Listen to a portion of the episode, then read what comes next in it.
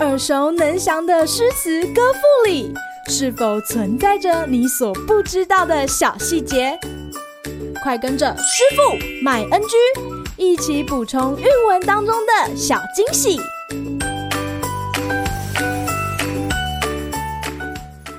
大家好，欢迎来到今天的师傅麦恩居。今天要和大家介绍李商隐的《无题》。昨夜星辰昨夜风，画楼西畔桂堂东。身无彩凤双飞翼，心有灵犀一点通。隔座送钩春酒暖，分朝射覆蜡灯红。阶余听鼓应官去，走马兰台泪转蓬。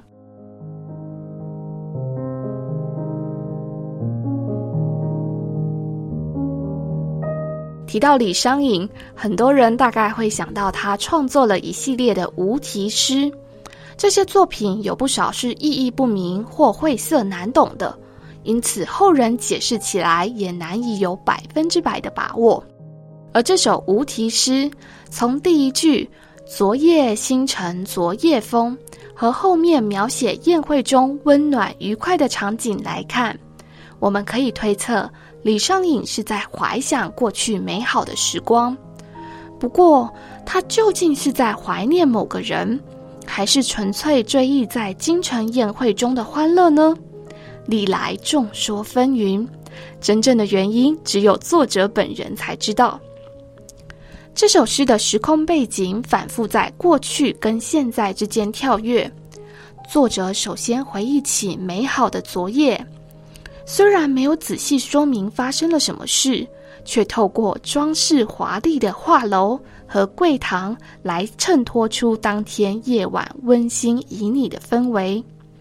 之后，作者又回到现实，指出自己尽管没有像彩凤一样有双翅膀可以飞越阻隔与对方相会，但彼此的内心依然无比契合跟相通的。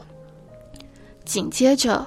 话锋一转，作者又回忆起昨夜宴会上的热闹，众人借酒助兴，开心的分组玩起送钩、射覆等游戏，而你想必也在那人群之中。最后，作者结束回忆，感叹自己如同漂泊不定的蓬草。隔天鼓声响起，自己又必须要匆忙的骑马赶去秘书省上班。今日 NG 点，小朋友们或许会好奇，送钩射覆到底要怎么玩呢？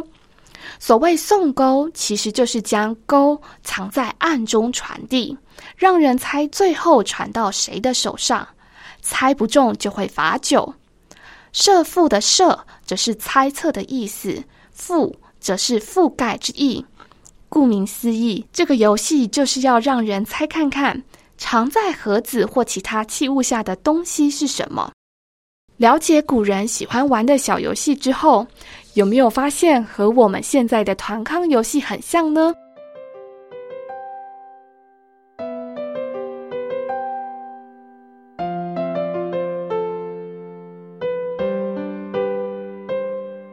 李商隐擅长描写细腻的内心活动，这首无题恰好可以让我们看到诗人在创作时，并不是完全直线性的思考，而是会随着心灵波动产生许多复杂的想法，最后几经整理思索，让作品呈现过去、现在、过去、现在的时空交错意识。